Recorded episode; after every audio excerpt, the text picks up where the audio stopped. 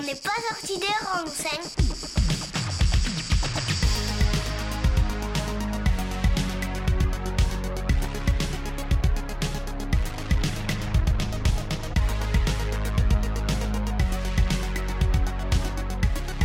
C'est la galère. Salut à tous, ravi de vous retrouver sur Radio Alliance Plus et Rage pour un nouvel épisode dont on n'est pas sorti des ronces. Alors l'épisode d'aujourd'hui va faire écho à deux précédents épisodes, en particulier celui avec Karine Weiss sur notre comportement face au risque et celui avec Stanislas sur le dérèglement climatique. Nous allons nous focaliser aujourd'hui en fait cette fois sur les risques et catastrophes naturelles et en partie sur ceux qui se justifient par notre dérèglement climatique. Quoi de mieux pour introduire que de reprendre le dernier rapport du GIEC, sorti au cours du mois de février 2022 Je suis actuellement devant les, infographies du site de vulgarisation environnementale Bon Pote, où je peux lire, je cite, Dans les impacts observés du changement climatique, il y aura l'augmentation de la fréquence et de l'intensité des phénomènes extrêmes, ou bien l'augmentation de la vulnérabilité des populations et des écosystèmes face à ces phénomènes. Ou enfin, je peux lire qu'environ 3,3 à 3,6 milliards de personnes vivent dans des contextes très vulnérables face au changement climatique. On peut lire alors des mots comme phénomènes extrêmes ou vulnérabilité, et ces mots vont faire partie du fil conducteur de l'entretien d'aujourd'hui avec Freddy Vinet, professeur à l'université Paul Valéry et cofondateur du master en gestion des catastrophes et risques naturels. Bonjour Freddy. Bonjour. Bah, je suis ravi que, que tu sois là et je vais te poser les trois premières questions classiques. Qui es-tu? Que fais-tu? Et pourquoi le fais-tu?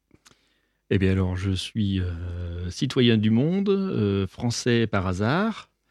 Et puis, donc, je, en professionnellement, donc, euh, comme tu l'as dit, je, suis professeur à l'université Paul Valéry, géographe depuis longtemps. J'aime les cartes. donc, j'étais baigné dans les cartes. J'avais mon sous-main quand j'étais gamin, qui c'était un planisphère. Et, euh, et voilà, donc, euh, j'aime bien les cartes. Et, et puis, euh, j'aime bien être dehors aussi, donc sur le terrain. sur les- en géographie, on est sur le terrain. Et puis, à l'université aussi, contrairement à ce qu'on peut penser, on est sur le terrain, on est, on est concret. On n'est pas dans notre tour d'ivoire, dans les bibliothèques. Donc, euh, voilà. Bah, c'est que j'avais eu le- plaît, euh, J'avais eu le plaisir de t'avoir comme professeur en, en licence 2 de géographie, je crois, sur le cours géographie des climats. la géographie des climats, voilà. Du coup, on, bah, va, on va en parler. Voilà, exactement. Je pense qu'on va introduire sur ça.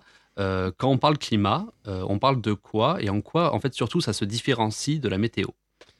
Alors bon, euh, voilà, donc déjà la météo, c'est c'est le temps, euh, l'étude du temps à un moment donné, l'ensemble des paramètres qui décrivent euh, le, temps à un moment donné, avec un but euh, en gros prévisionnel. hein, C'est-à-dire, bon, les, les modèles avec, des prévisions à 5-10 jours. Le climat, c'est le, le- temps moyen dans une zone donnée du globe, à différentes échelles. hein. Ça peut être les grands climats du globe, on en reparlera tout à l'heure. Mais là, on est sur les moyennes. Alors, les, moyennes, s'expriment par la précipitation moyenne, par la température moyenne, mais aussi par la variabilité, c'est-à-dire les, extrêmes. Quelle, quelle, quelle sorte d'extrêmes on peut avoir? Est-ce qu'on a des cyclones? Est-ce qu'on a des sécheresses? Euh, Voilà. Est-ce qu'on a un climat très, très variable ou au contraire un, climat relativement euh, constant? Avec peu de variabilité. Voilà, le, climat, on est plutôt dans, euh, dans, dans l'étude sur le long terme. Les, les- les moyennes climatiques sont calculées sur 30 ans. D'accord. Voilà. Donc, ça, Ce qui fait référence, euh, c'est les moyennes sur 30 ans. Donc là, les, les, les moyennes de référence, ce sont euh, les moyennes des dernières 30 années, euh, c'est-à-dire 1990-2020. C'est ce qui nous sert de référence actuellement. Et Donc, donc, quand on dit par rapport à la moyenne, Mm. c'est par rapport à la moyenne des températures, des précipitations, du vent, euh, etc., entre 1990 et 2000 et 2020. Pardon. D'accord. Donc, on se retrouve avec, euh, au final, euh, différents types de typologies. Et du coup, pourquoi, en fait, quand on dit que, là, comme tu disais, hein, on a différents climats dans le monde, ça, ça veut dire quoi, en fait? Qu'est-ce que ça veut dire Alors, par rapport à ce que tu dis? Moi, j'aime pas déjà l'expression réchauffement climatique. Voilà. Je préfère dire réchauffement atmosphérique. On a une atmosphère, Mm. on a une atmosphère autour de la Terre, très fine, hein, à, à l'échelle. L'épaisseur, c'est 1% du diamètre terrestre. hein. Mm. Donc, euh, c'est vraiment une toute petite, euh, une toute petite épaisseur, 10 km d'altitude. euh, à, à- à 5 km d'altitude, on a déjà la moitié de la quantité d'air, d'atmosphère. Et au-delà de 60 km, il n'y a pratiquement plus rien. Donc c'est très fin. Et en fait, donc cette atmosphère, ensuite, elle va s'exprimer avec plusieurs climats, des climats euh, de latitude moyenne, des climats chauds, des climats polaires, un climat équatorial, un climat continental, climat océanique, climat méditerranéen qu'on connaît bien ici. Euh, voilà, donc elle va s'exprimer di- différemment. Et, et du coup, euh, du coup, c'est pour ça que je j'aime pas trop l'expression réchauffement climatique. C'est le réchauffement atmosphérique qui va induire des évolutions des différents climats. Et l'évolution du climat qu'on constate ou qu'on attend pour le- la, la fin du siècle, eh bien, elle va s'exprimer différemment en fonction des différents euh, climats de latitude. Elle va être, par exemple, le, le réchauffement, il va être beaucoup plus intense et beaucoup plus visible euh, aux, aux latitudes élevées, c'est-à-dire dans les zones polaires, euh, qu'à l'équateur. Comment ça se fait? Si, on, si si tu devais Ah bah- vulgariser. Ah ben, c'est c'est- c'est, ce qu'on pouvait- ce qu'on pourrait dire d'effet de base. Hmm. hein, effet de base. C'est-à-dire quand, quand vous avez des températures moyennes qui sont à moins 10 ou moins 15, euh, Hmm. si vous avez un, un- un petit réchauffement, bah, ça va, ça va Oui, tout voilà. de suite monter rapidement. Si vous êtes déjà à 35 Ouais, ou, c'est 30, beaucoup plus. ou 38 degrés, euh, bon, bah, si vous, vous allez monter de 2 degrés, mais la différence, elle se verra beaucoup moins. Et si on doit, Donc c'est Ouais. avant tout un effet de base. et si on doit reprendre tout simplement les, les bases, euh, les bases un peu, voilà, tout en vulgarisant, je sais que c'est un exercice un, peu compliqué, mais si, euh, qu'est-ce qui fait que, par exemple, là, donc, tu disais, bon, c'est par rapport à l'atmosphère, qu'est-ce qui fait qu'on va se retrouver dans des euh, parties du globe avec des climats complètement différents euh, de, de quelques, de quelques milliers de kilomètres à, enfin, à un autre climat, quoi? Qu'est-ce qui fait que, qu'est-ce qui fait cette différence? Bah alors, les, les, euh, si je comprends bien ta question, Ouais. euh, la question c'est- pourquoi on a différents climats Ouais. à la surface du globe? Ouais. On a, disons, en gros, les, les- les grands climats, il y en a à peu près une trentaine. Ok. À peu près une trentaine, c'est les, c'est les grands climats de, de base, climat équatorial, climat tropical, qui sont Mm. marqués par des évolutions de température, des rythmes de, de précipitation, de nombre de saisons des pluies, etc. Climat désertique, ensuite climat méditerranéen, etc. Il y en a une trentaine.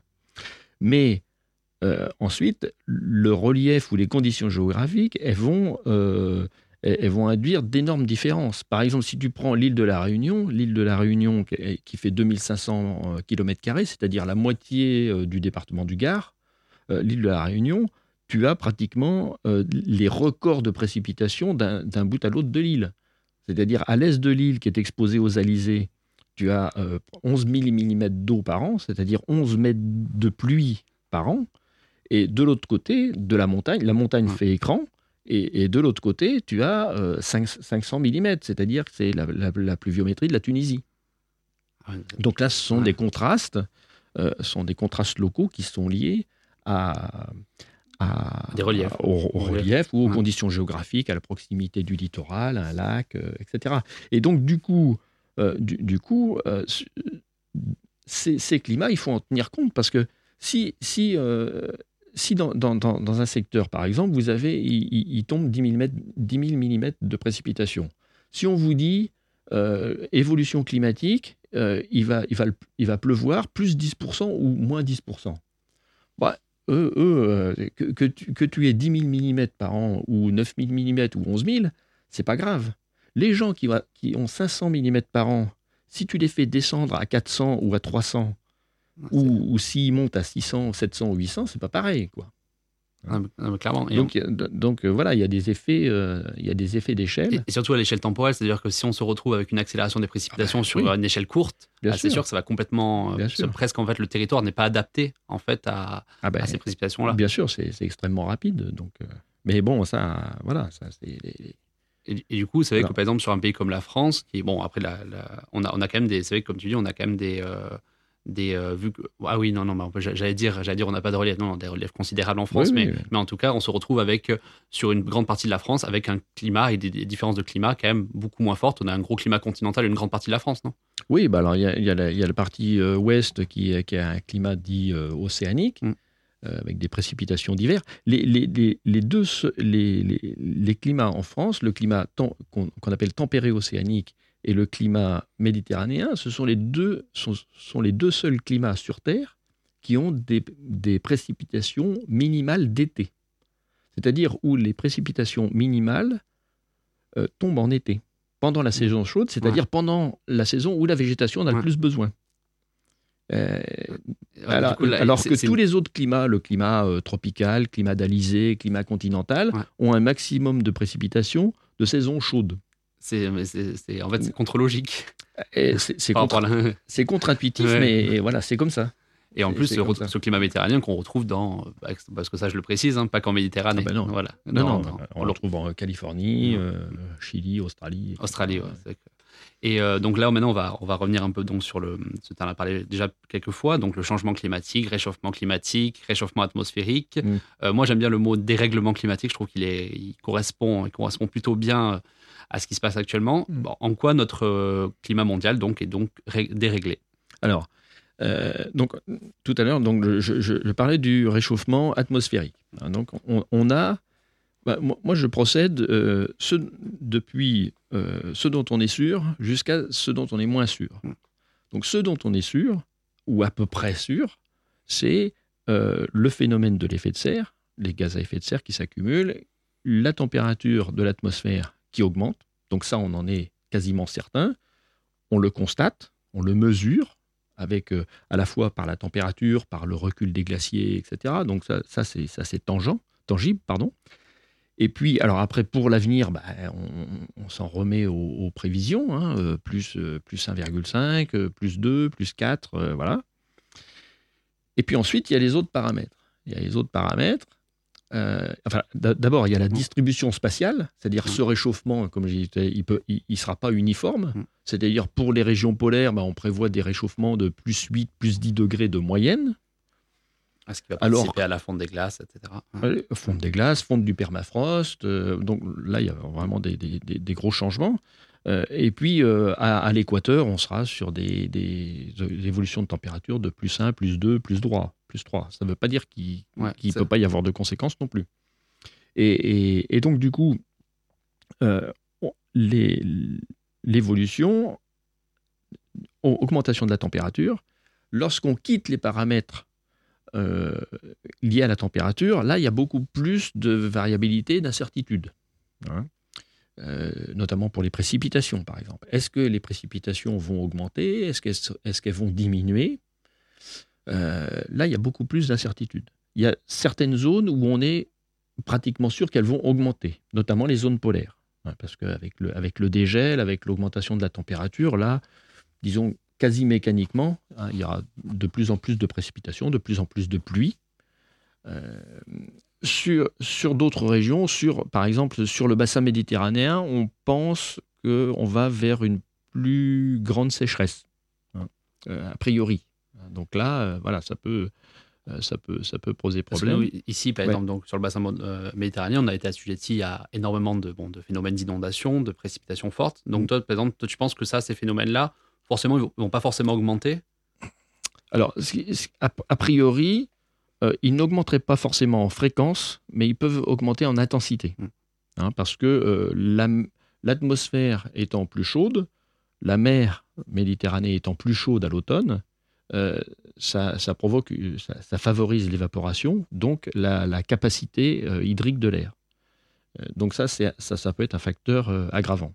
Donc, tout simplement, les nuages sont plus, en, en gros, contiennent plus d'eau et donc euh, peuvent. euh, Le, plus plus l'air est chaud, Ouais. plus il peut contenir de vapeur d'eau. Voilà. Donc plus il peut contenir de vapeur d'eau, plus, plus on a ce qu'on appelle de l'eau précipitable, Ouais. c'est-à-dire l'eau qui peut tomber euh, à un moment ou à un autre. Alors, pour, pour- pour- quand même, pour donner un ordre de grandeur, euh, moi, les gens me disent, oui, mais plus un degré, plus deux degrés de moyenne, c'est pas grand-chose. Euh, c'est beaucoup sur les moyennes. Hein. Plus, plus 2 degrés, plus 3 degrés, plus 4 degrés, c'est beaucoup sur les moyennes. Pour donner un- un- une comparaison, la, la différence de température moyenne annuelle entre Montpellier et Tunis, c'est 3 degrés. Donc ça veut dire que si le- la température augmente de Ah. 3 degrés, on passe de Montpellier à Tunis. On passe du nord de la Méditerranée au Mm. sud de la Méditerranée, en température. En température. Après, en précipitation, c'est l'enjeu. Et ça, on ne sait pas trop. Si les précipitations augmentent, euh, alors pas trop brutalement, voilà, mais en, en quantité annuelle, c'est- tenable. Si les précipitations euh, euh, diminuent, euh, à- on est à- actuellement on est à 700 mm à Montpellier, si on descend à 600, 550, euh, voilà, ça, ça peut poser des problèmes. Ah, c'est des conséquences au niveau de l'agriculture, au niveau. De l'agriculture, là, on est en train de, on est en train de- d'irriguer les vignes. hein. On commence à irriguer les vignes. Ah, c'est vrai que même. si vous regardez autour de vous, moi je regarde autour de chez moi, ben, on- les, les- les agriculteurs, ils se préparent. Et ils se préparent comment? Ils se préparent en essayant d'irriguer les vignes. Moi, quand j'étais euh, quand j'étais plus jeune, je travaillais dans les, je faisais les vendanges vers Saint-Mathieu de Tréviers. Et là, pareil, hein, complètement décalé, ça n'a rien à voir. hein. Mais surtout ça, ça évolue chaque année. C'est ça qui est, c'est d'une rapidité Ah euh, oui, oui, absolument sensationnelle. Quoi. Mhm. Euh, on va parler du coup là, on parlait de bah, d'activité humaine. Euh, en quoi, selon toi, hein, c'est, euh, c'est toujours pareil en, en vulgarisant, c'est, pas évident, mais en quoi, selon toi, l'homme est responsable en fait de ce dérèglement-là? Le- L'homme, il est responsable de l'augmentation des, des- des gaz à effet de serre dans, dans l'atmosphère. hein. Ça, c'est ça, c'est- indéniable. On était à, on était à 280 parties par million, c'est-à-dire le gaz carbonique, rien que le gaz carbonique, il, composait 280 millionièmes de l'atmosphère. Aujourd'hui, on est à 420. Donc on est passé de 280 à 420. On a presque doublé, pas encore totalement doublé, mais on a doublé. Et en fait, euh, si, on essaie de, vulgariser, en fait, ces, gaz à effet de serre, donc c'est principalement le gaz carbonique, mais c'est le méthane aussi qui vient de toute la décomposition des végétaux. Euh, donc ces gaz à effet de serre, ils ont pour propriété de laisser passer le rayonnement solaire qui est plutôt dans les longueurs d'onde ultraviolet, euh, lumière, etc. Et quand ces, euh, d'onde, quand le- rayonnement solaire frappe la Terre, il change de longueur d'onde. Et il, il- repart vers, l'atmosphère ou vers le- l'espace en ondes infrarouges. Et en fait, ces gaz à effet de serre, ils ont pour propriété d'être complètement transparents à la lumière solaire, ultraviolet, Mm. mais ils bloquent Les- les- l'infrarouge. les- la longueur d'onde infrarouge. Mm. Et donc, forcément, ça. Et, et donc, ah ben, il- il- il- ça fait effet de serre Ouais, ça parce qu'ils ouais. empêchent, ils empêchent euh, cette chaleur Mm. qui est émise de la Terre de s'en aller dans l'espace. Ils bloquent une partie, hein, Ouais. mais ils bloquent.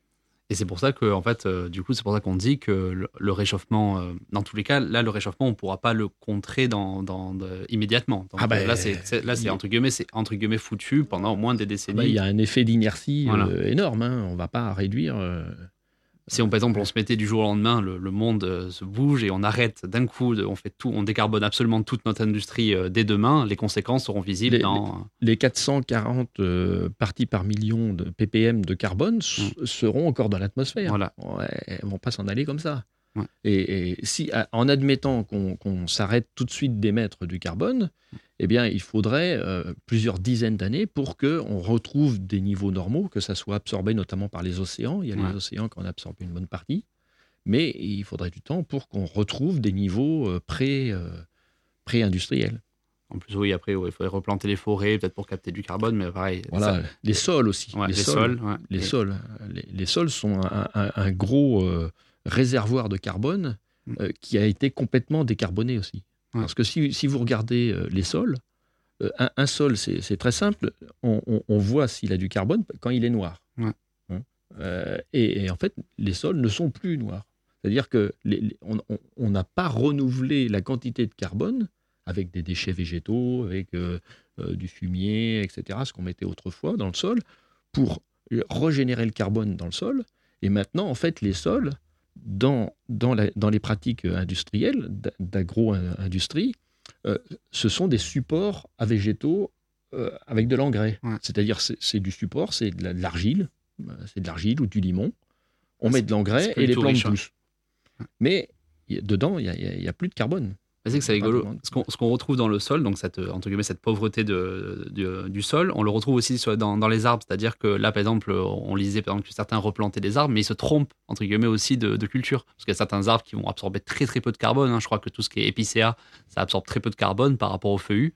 Et du coup, on se retrouve un peu sur- toujours dans le même, dans le même cercle. C'est-à-dire que que ce soit les conséquences de l'agriculture sur la terre Mhm. ou les conséquences de la sylviculture sur les arbres, en fait, on se retrouve. euh, Bah, on recherche surtout du- des, des- Des des- profits. des- profits à court, à court court terme. terme, À court terme. C'est sûr qu'un chêne, bah, il, il vous faut au moins 80 ans pour avoir un bon chêne. Ouais. c'est un, Euh, un peu long. Qui, qui va investir là-dedans Voilà, exactement. C'est un peu compliqué. Je te propose de faire une petite coupure musique et on se retrouve dans quelques minutes.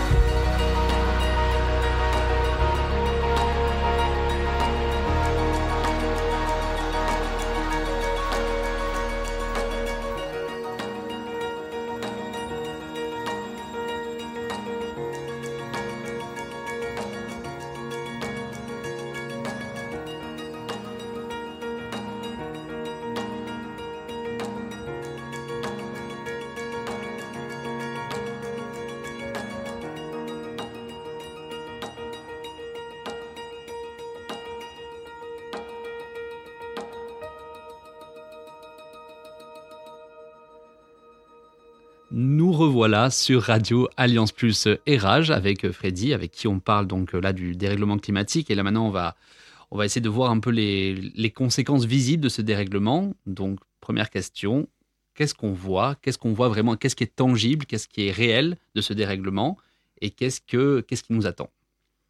Ce, qui, ce, qui nous, ce qui nous attend, euh, donc ce qu'on constate et, ce qui nous attend, euh, c'est lié à la, proximité aux paramètres euh, de température. Hein, ce que je disais tout à l'heure, c'est-à-dire que les, ce qui est lié à la température directement, là, on en voit les conséquences tangibles. exemple, le recul des glaciers, le recul de l'enneigement, l'augmentation des vagues de chaleur. Donc ça, ça c'est tangible, c'est mesuré et c'est constaté. Euh, ce qu'on voit également, c'est l'augmentation du niveau de la mer. L'augmentation du niveau de la mer qui résulte à la fois de la dilatation thermique, c'est-à-dire l'eau des océans chauffe, donc elle se dilate, et puis qui résulte également de la fonte des glaciers, glaciers de montagne, et puis glaciers, les calottes glaciaires euh, polaires. Donc ça, cette augmentation, elle est, elle est, aussi mesurée, elle est tangible, une trentaine de centimètres depuis euh, le début euh, le début du XXe siècle. Et puis à l'horizon 2100, euh, on est sur plus 60, plus, euh, plus 70 cm. Donc en résultante, on est à plus 1 mètre. Et alors, et ça, alors ça, évidemment, bon, on va dire plus 1 mètre, plus 30 cm, c'est pas grand-chose.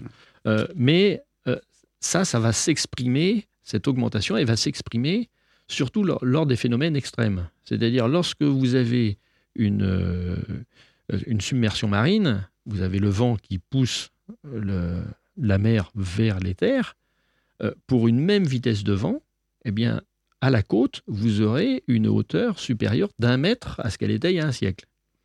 Hein, donc, pour toutes les zones basses, euh, pour toutes les zones basses littorales, ce qu'on appelle les cotalidos, les marécages, etc., eh bien, évidemment, ça, constitue une menace très tangible. J'ajoute que les phénomènes sont toujours complexes. Et nous, en géographie, on insiste bien là-dessus, les phénomènes sont complexes. Et il y a d'autres phénomènes qui, interviennent pour le recul des côtes euh, et, euh, qui, sont défavorables. Et un, de ceux-là, c'est ce qu'on appelle la pénurie sédimentaire, c'est-à-dire qu'il y a de moins, de, de moins en moins de sédiments qui arrivent euh, à la mer, parce qu'il y a des barrages, parce que euh, on a ce qu'on appelle une suture des versants avec la végétalisation des versants. Et donc, il y a de moins en moins de, matériaux, c'est des, cailloux, du sable, qui sont apportés par les rivières vers la mer. Donc, les, côtes, notamment les, côtes euh, euh, sableuses, les côtes basses, sont moins alimentées par ces sédiments.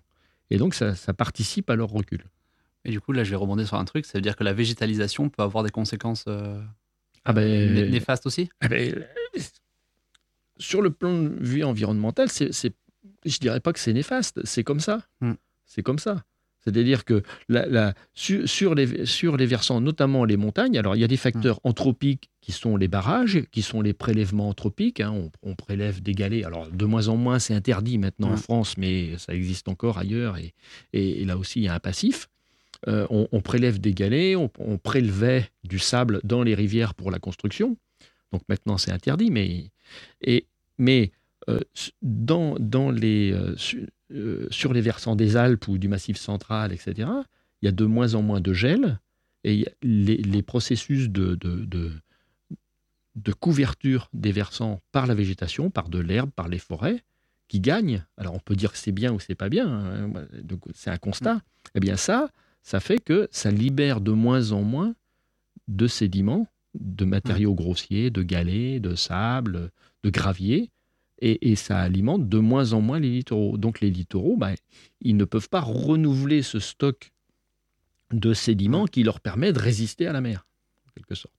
Par contre, c'est positif si on met ces végétaux euh, sur, parce que j'en on m'avait appris ça à l'époque, euh, si on les met sur, par exemple, sur les littoraux, c'est très bon pour la stabiliser, pas pour ah stabiliser les sols. Ça, c'est autre chose. Voilà. Ça, c'est autre chose. voilà, Ça, c'est toutes les approches un petit euh, peu en aval, douces mm. qui, qui, qui, permettent de stabiliser les, les littoraux. Mais c'est intéressant qu'en amont, du coup, la, voilà, la végétalisation peut avoir des fois des, des effets aussi voilà, néfastes. Mais comme tu dis, c'est systémique, c'est complexe. Hein.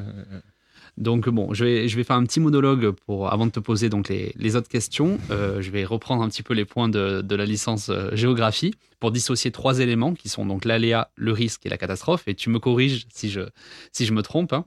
Euh, donc ce que j'ai ce que j'ai relu, c'est l'aléa. Donc ça va être par exemple donc la sortie d'un cours d'eau, donc un événement naturel prévisible ou non. On ne parle pas donc de danger pour les populations là. Le risque, ça va être l'é- l'événement en gros, hein, s'il se produit, qui va causer des dégâts matériels ou humains, donc euh, un angle un peu anthropique. Et la catastrophe, elle, c'est quand le risque se réalise, donc un événement qui va faire subir des dégâts matériels ou humains.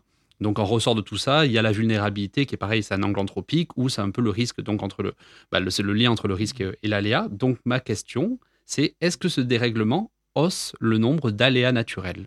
Alors, si, tu veux, euh, si tu veux une image simple pour le risque, vulnérabilité, etc., c'est les trois petits cochons.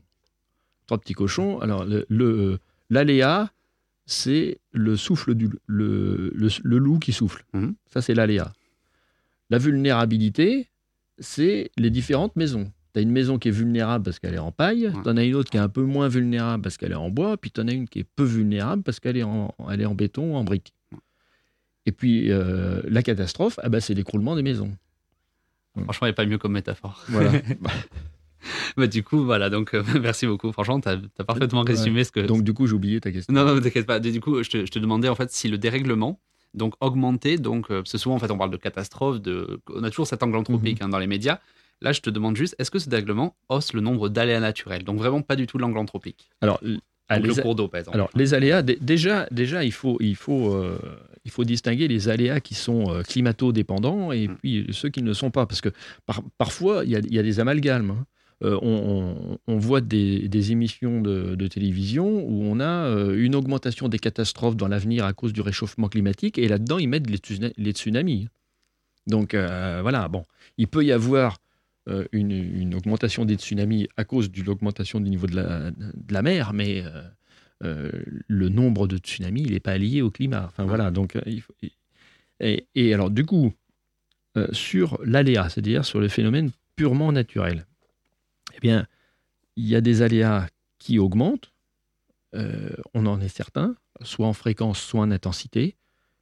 Les, can- les canicules, les vagues de chaleur, donc ça c'est certain. hein. Par exemple, en, latitude moyenne chez nous, c'est mesuré. hein. Les, étés sont de plus en plus chauds, il y a des vagues de chaleur. On a battu euh, euh, dans, l'Hérault le record de France de, de- température la plus élevée en 2019, euh, le 28 juin 2019, 46 degrés. Euh, au- auparavant, c'était 44 degrés. Enfin voilà, Ouais. ça, ça, c'est des, des choses qui. Euh, en revanche, les vagues de froid diminuent. Ouais. Logique. Logique. hein, les, les phases de gel, euh, etc. Donc ça, ça diminue. Euh, tout, ce qui est, euh, tout ce qui est lié euh, au vent, là, c'est un peu plus compliqué. C'est un peu plus compliqué. La théorie voudrait que bah, plus on a d'énergie, plus la- le, le- le- le- le climat se réchauffe, plus on a d'énergie dans l'atmosphère, donc plus euh, les vents moyens euh, sont forts. Pour l'instant, pour les tempêtes, euh, les tempêtes atlantiques, euh, etc., on ne le mesure pas trop. Pour les cyclones, c'est un peu compliqué. Pour les cyclones, a priori, les cyclones ne seraient pas plus nombreux, mais les cyclones intenses, catégorie 4-5, Ouais. euh, eux seraient a priori plus nombreux. hein. mais euh, à, à- à voir aussi. Euh, pour euh, les précipitations, là aussi, on serait plutôt pas forcément sur une augmentation de la fréquence, mais sur une augmentation de l'intensité, qui est qui commence à être mesurée, par exemple, euh, euh, sur les- la façade atlantique, sur Ouais. la Grande-Bretagne, la Manche, euh, les Pays-Bas, etc. Là, on constate une augmentation des précipitations hivernales, ça c'est Ouais. certain. Sur la Méditerranée, un peu moins. C'est un peu moins, euh, c'est un peu moins évident. Euh, donc, euh, Donc, donc souvent, en fait, quand, quand on parle de ça dans les médias, comme tu dis, c'est euh, on, on est quasiment tout le temps sur l'angle anthropique. C'est-à-dire que quand on parle, quand par exemple, souvent on va entendre un, un spécialiste dire il y a une augmentation des phénomènes naturels, des phénomènes extrêmes. Le phénomène extrême, quand on parle de ça, tu penses, toi, tu penses qu'on ah, parle. bah, oui, oui, non, mais là, je te parle lié au, Voilà. au réchauffement euh, Voilà, voilà. Non, non, mais je parle en- atmosphérique. oui. Je parle en, gé- en général, quand on parle de phénomènes extrêmes, on va souvent quand même aller toujours en direction de l'angle anthropique. On va sur, sur le point de vue humain. Parce que là, comme tu dis, on, au final, si on regarde les aléas naturels purement natu- naturel, on va se retrouver avec. euh, On est, on est quand même pas certain sur les le côté des, des cyclones, on est un peu moins certain. Bah, le tsunami, par exemple, tu me disais que c'était pas forcément quelque chose. euh, voilà, le dérèglement, il y a pas de. On ne dit pas qu'il y a. Non, non, non, non, bah non. Voilà. Non, mais c'est bien que Sur- tu. Sur, sur l'occurrence des, des- des Mm. tsunamis, il n'y a pas de. Voilà. On est sur de la dynamique interne, hein, Ouais. c'est-à-dire sur des, sur des séismes sous-marins, Ouais. principalement, ou des mouvements de terrain sous-marins, euh, qui ne sont pas liés au, au réchauffement atmosphérique. Bon, je te. Mais- Ouais, dis-moi, dis-moi.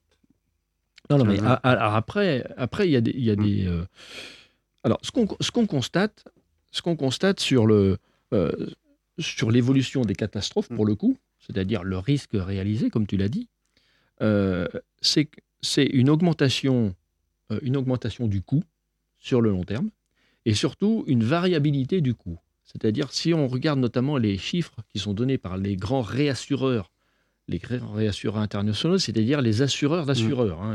Les- il faut le savoir, les, les, les assureurs se réassurent. Et, et, euh, on pourra parler des, des- des problèmes des assureurs euh, plus tard.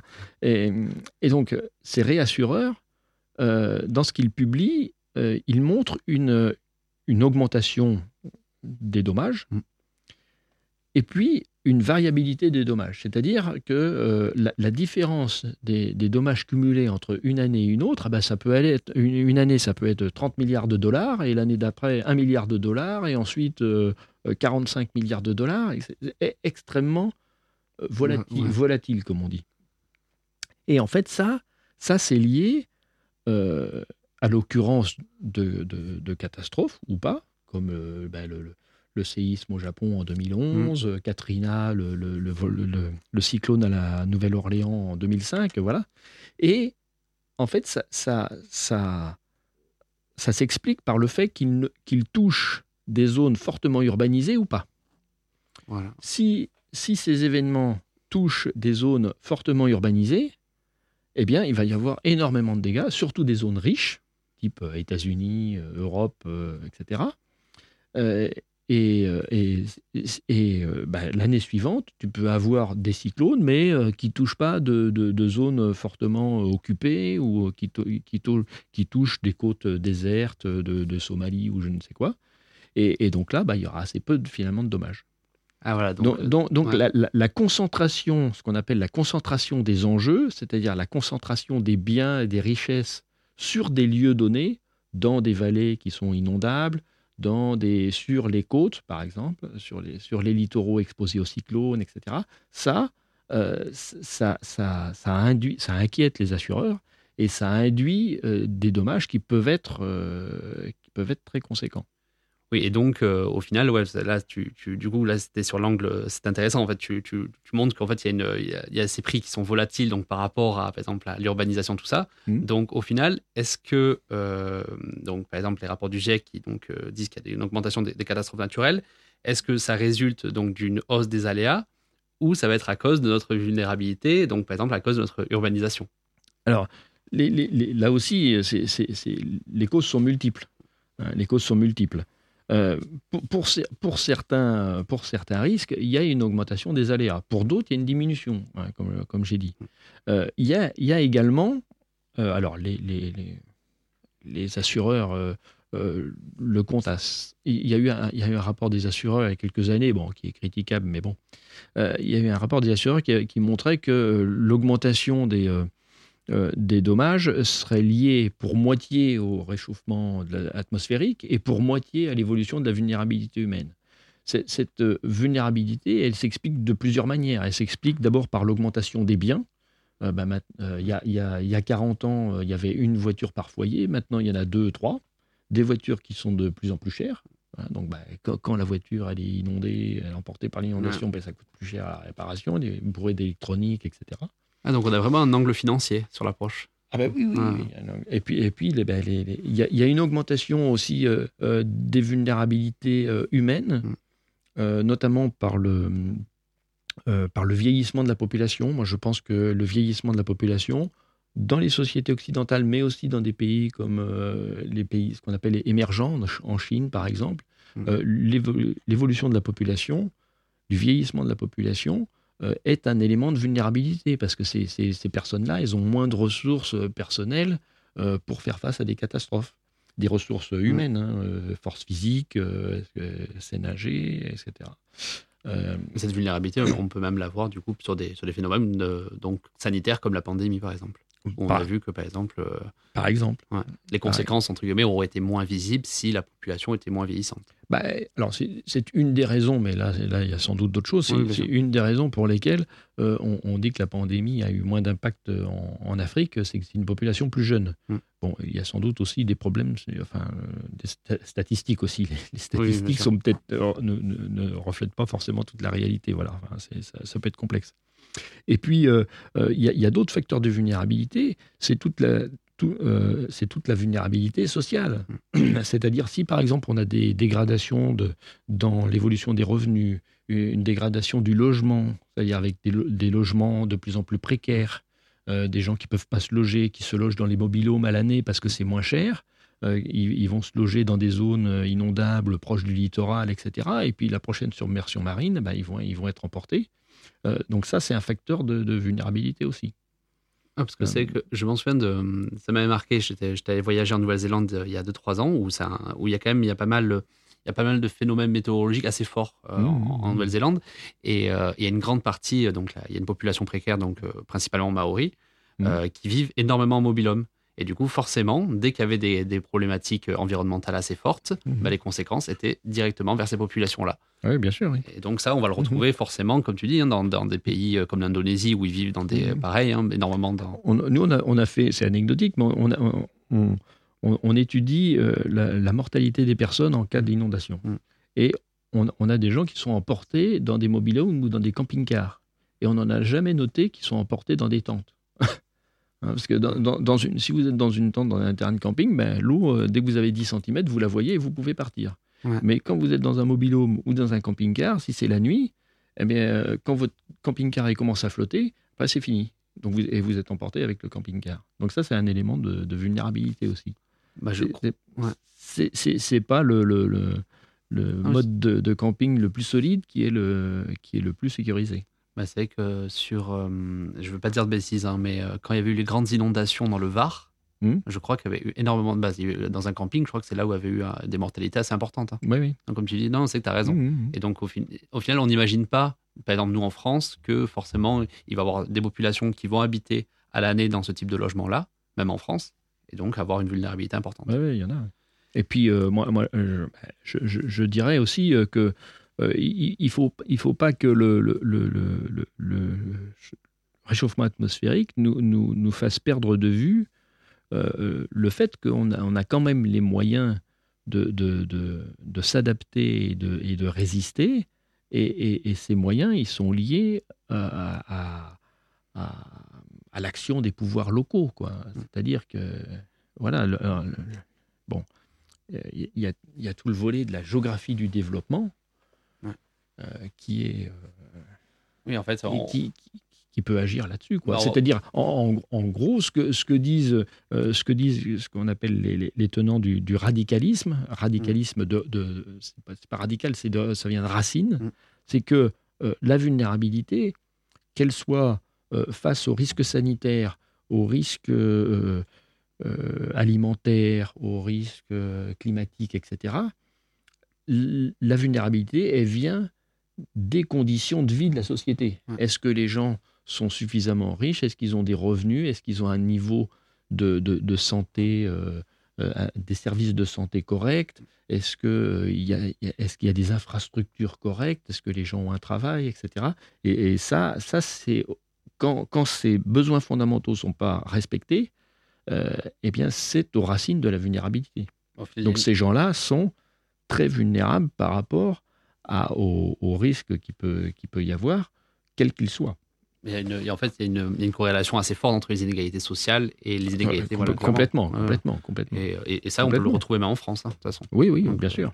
Et Bien donc, sûr. je te propose d'aller un peu là pour, euh, avant de, on a à peu près 5 minutes pour, euh, pour clôturer le, le sujet des risques et, et catastrophes. Mhm. Je te propose d'aller un peu en France. Au moins, on va, on va partir sur l'échelle française à la fin. Mhm. Euh, bon, nous ici, est-ce que, euh, bon, est-ce que les catastrophes naturelles ça augmente? Est-ce que le risque et, notre risque augmente face à ces catastrophes, disons Ben là, là, là, je dirais aussi qu'on on est, il y, a- des évolutions euh, qu'on ne, mesure qu'on ne mesure pas encore. Euh, alors, des, évolutions de précipitation. Est-ce que euh, le problème, c'est qu'on est, on est sur des, événements qui sont rares par définition. hein. si on parle de crue centenale, euh, bon, les, les- les événements, ils sont rares. Donc, euh, si la dernière crue datait des années 60, s'il y en a une maintenant, euh, s'il y en a une dans 50 ans, c'est difficile de faire des moyennes. En revanche, il y a des, des évolutions environnementales qui, elles, peuvent induire de nouvelles catastrophes. Et et moi, moi, je dirais que le, le changement climatique, c'est pas un risque. Ça peut être un facteur de risque. C'est pas un Mhm. risque en soi. Ça peut être un facteur de risque. Pour un, un exemple, c'est l'évolution des forêts. Hein, L'évolution des forêts.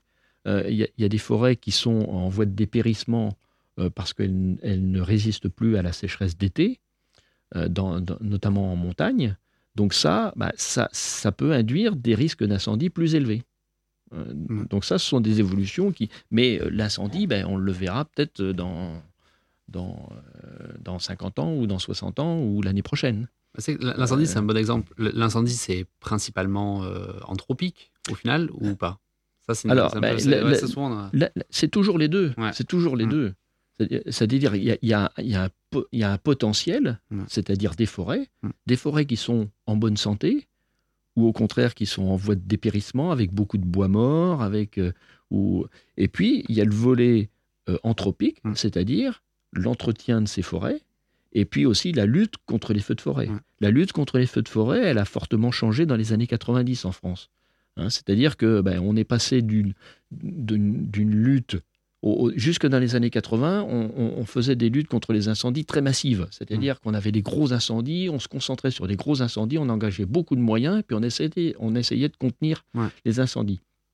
À partir des années 90, on est passé sur des luttes beaucoup plus ciblées, beaucoup plus rapides. Ouais. C'est-à-dire, dès qu'il y a quelque chose qui se déclenche, hop, on envoie, on envoie des, des moyens très rapides, très mobiles, euh, pour éteindre tout de suite.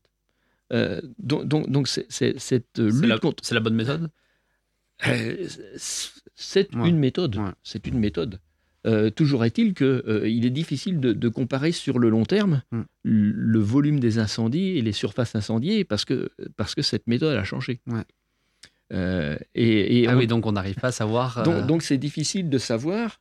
Euh, Il y a de moins en moins d'incendies. Il y a, il y a de plus en plus d'incendies en France, Mm. mais il y a de moins en moins de surfaces incendiées. grâce à, voilà, à partir de Grâce à cette attaque. Ouais.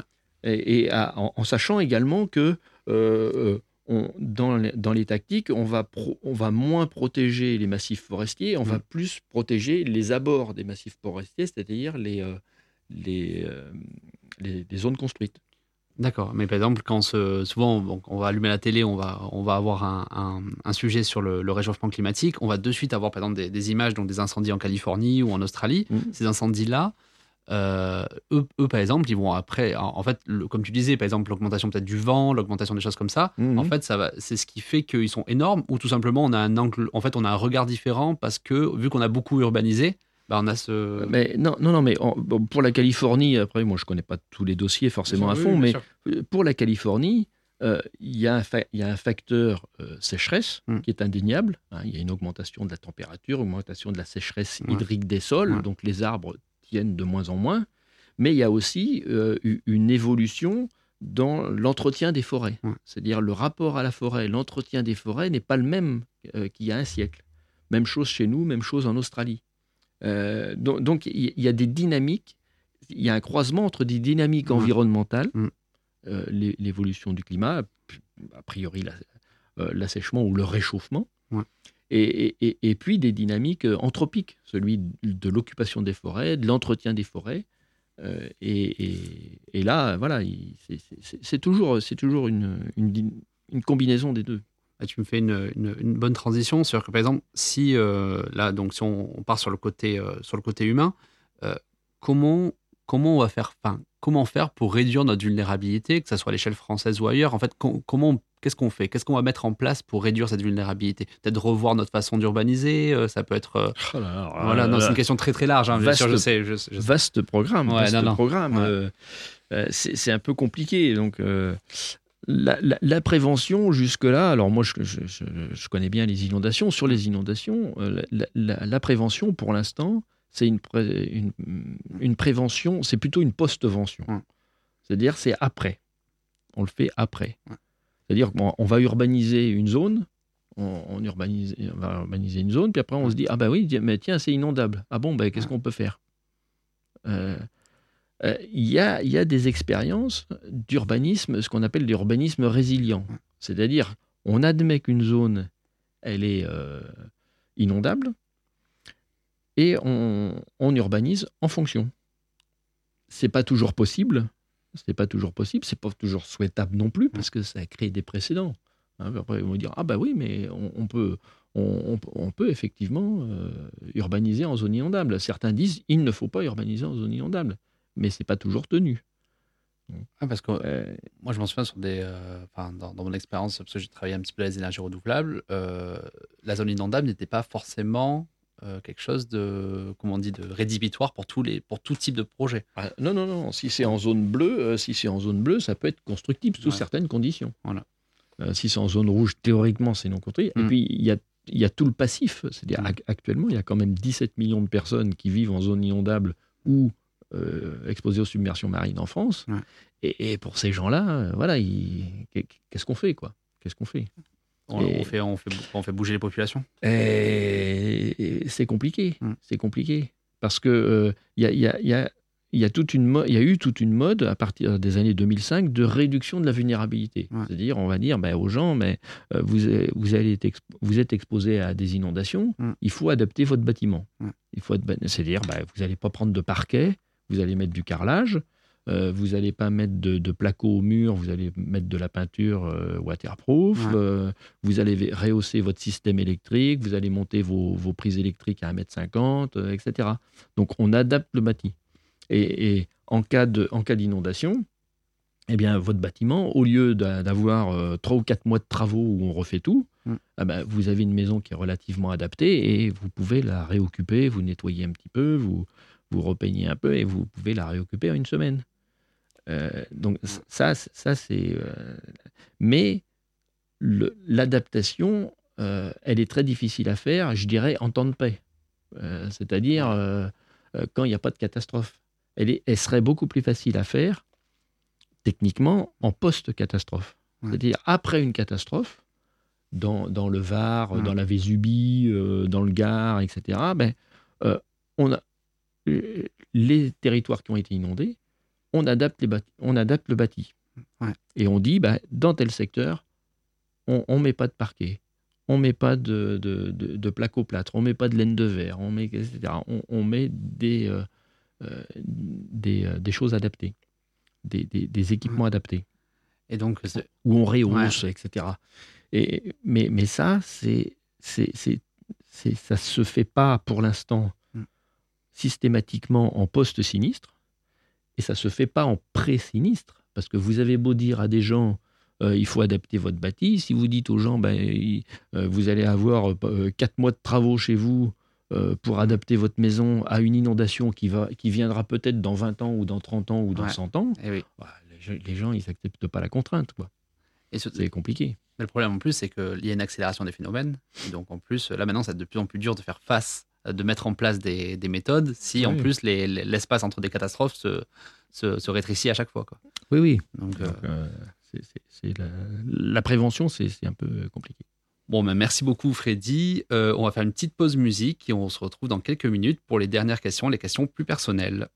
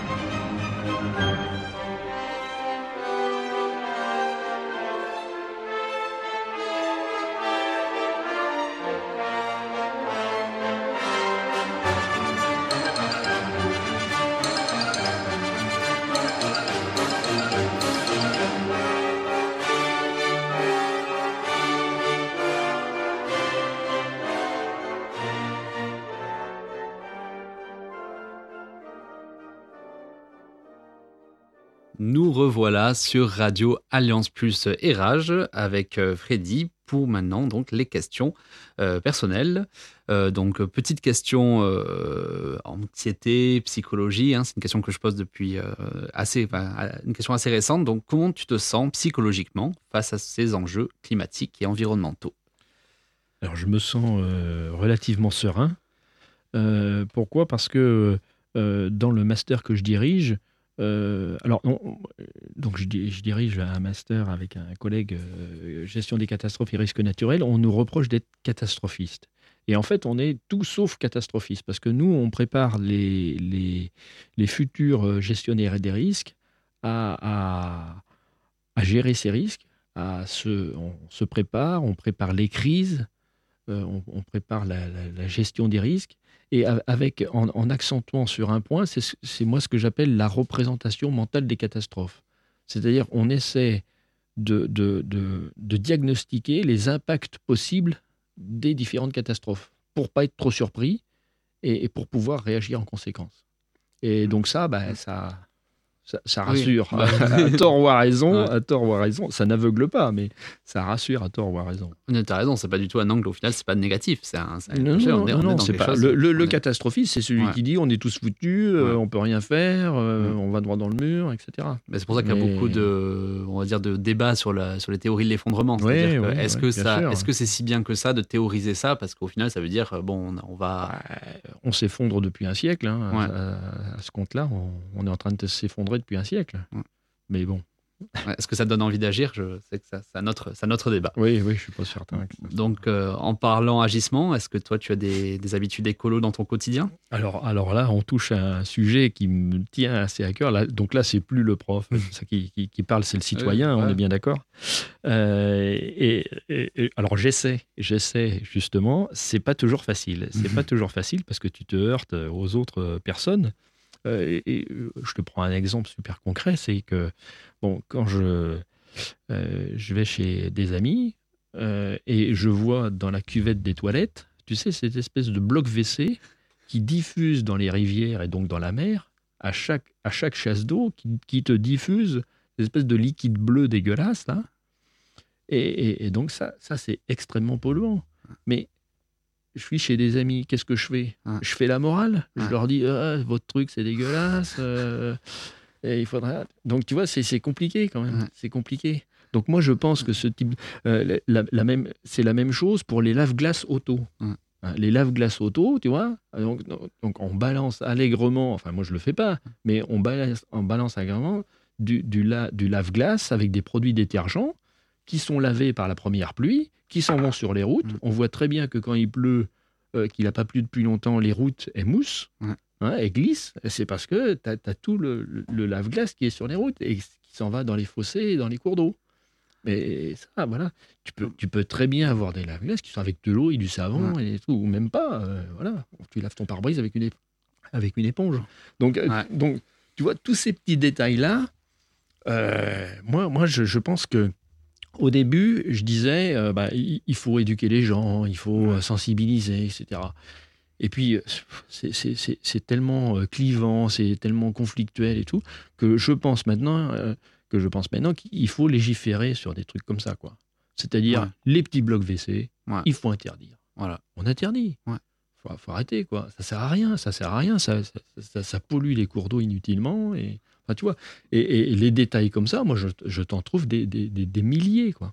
Bah, surtout quand, bah, c'est pour ça que là, il faisait bon l'histoire par rapport aux pailles, etc., etc. Mais voilà, voilà, mais- voilà. Mais, mais ça, ça, Ouais. il y en a, il y en a- y en a- Ouais. y en a quand même, il y a quand même beaucoup de trucs. le seul problème, c'est que le- avec, euh, avec nos amitiés, on va, on va pas commencer à tous les, tous les repas. euh, Ah ben oui, non, oui, oui. ce serait, ce serait- voilà. Donc, euh, non, non, mais euh, Oui, non, t'as- je- bah, une, une, des, des- une des choses euh, que, que, que j'attends des, des- des pouvoirs publics, euh, c'est qu'ils légifèrent sur Mm. des choses comme ça. Lorsque le, euh, sur les emballages plastiques, euh, Mm. rem- rem- en- remplacer les emballages euh, plastiques par des emballages complètement recyclables Mm. en, en fer ou en verre, euh, qui- ou, ou dont on maîtrise la- Ouais. le, le- le recyclage et, et qui sont euh, voilà, qui, qui, qui déplastique un petit peu le. Bah, surtout le que truc, les, les gens, ce qu'ils voient avec le plastique, ils voient le problème de recyclage, mais c'est même pas que ça. C'est tellement le pétrole, le pétrole que ça nécessite, c'est juste considérable. C'est, euh, Derrière, tu as, du pétrole, Ouais. euh, et puis euh, du pétrole qui finance des grandes démocraties comme la Russie, le Qatar, l'Arabie Saoudite. Ouais. ou- et voilà. Donc, euh, non, non, clairement. c'est- Non, c'est, sûr. voilà. Euh, est-ce que tu as une œuvre à conseiller? Alors, il y a une œuvre que j'aime bien, qui n'a pas rapport forcément à l'environnement, mais que je conseille beaucoup aux étudiants, maintenant aux étudiants, pas, pas- pas quand tu l'étais, c'est euh, Slumdog Millionnaire. Euh, on, on connaît un petit peu l'histoire, Mhm. c'est l'histoire d'un petit, un petit gamin des, des, euh, des bidonvilles de, un- de, de- de Bombay ou d'Inde qui, qui gagne à la question... Ouais. question Qui veut gagner des millions qui Ouais. veut- l'équivalent de qui veut gagner des millions. Et en fait, il, il, il, il gagne à cette émission en trouvant les réponses dans son passé. Ouais. Et, moi, c'est ce que je dis aux étudiants, c'est que en fait, les- le- le- la mémoire, c'est pas accumuler des connaissances, c'est savoir les restituer, savoir retrouver ce qu'on sait. Ouais. Et on sait beaucoup de choses, mais il faut savoir les restituer au bon moment. Ah, Et donc là, il faut des méthodes. Et, et en fait, bah, le, le gamin, il gagne à ça parce qu'il retrouve, ah ben tiens, euh, un jour, il avait lu tel bouquin avec son grand-père, un jour, il avait fait tel bouquin, etc. Et il retrouve les réponses comme ça. Ouais, et ça pourrait nous servir de lutte contre le, contre le dérèglement climatique, parce que c'est comme ça qu'on peut trouver les réponses de demain. Ah ben Ah, éventuellement. non, c'est ouais. c'est bien. C'est joliment, joliment dit. Et enfin, dernière question. euh, si tu devais donner un conseil sur un sujet environnemental au futur président ou à la future présidente, sachant qu'au moment où on nous écoute, je pense qu'on aura déjà le nom euh, de cette personne, alors je te laisse développer. Oui, c'est un petit peu ce que je disais tout à l'heure sur les aspects environnementaux. euh, il ne faut pas avoir peur de, de, de- de légiférer sur certains points, sur la suppression du plastique, le remplacement des, des emballages, sur la pollution, etc. Mais euh, il y a aussi un- autre chose, c'est qu'il faut des solutions de remplacement. C'est-à-dire il faut, il faut proposer euh, du, du remplacement. C'est-à-dire il ne faut pas laisser les, il faut pas avoir une approche uniquement euh, euh, punitive en disant ça c'est interdit. Euh, Ouais. c'est, ce qui Ouais. avait posé problème pour les, les gilets jaunes. Ouais. C'est-à-dire on, on dit aux gens bah, vous arrêtez d'utiliser votre voiture, on va vous taxer euh, l'essence, mais euh, euh, certaines personnes n'avaient pas, pas de solution, n'avaient pas d'alternative.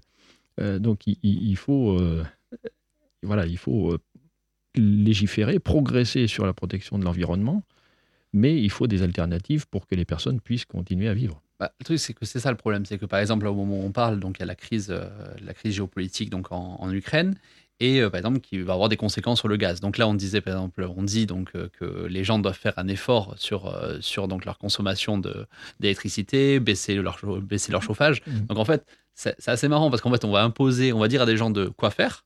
Donc pareil, pareil sur, sur- à l'époque sur l'augmentation donc euh, du, euh, du baril euh, du baril d'essence, des taxes carbone, etc. En fait, on, on dit des choses, mais par contre, on les- on on n'apporte absolument aucune aucune solution pour entre guillemets un peu moins impacter le citoyen. Donc c'est un peu. Oui, oui.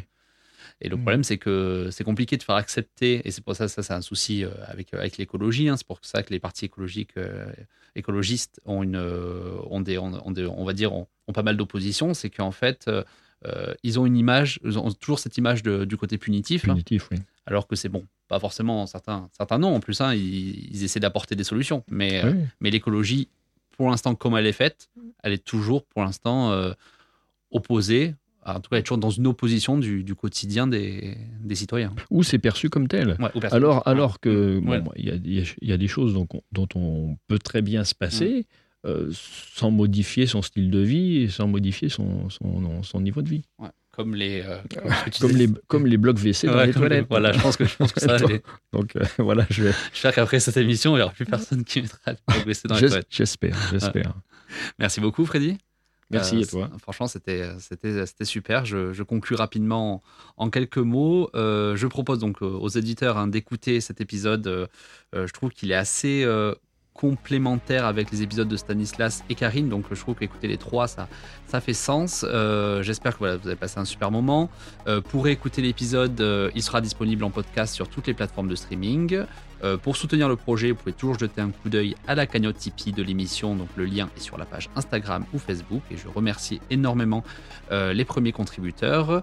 Et sinon, on se retrouve très bientôt pour un nouvel épisode d'OPSR sur Radio Alliance Plus et Rage. On n'est pas sorti des ronces, mais on peut toujours essayer. Allez, bye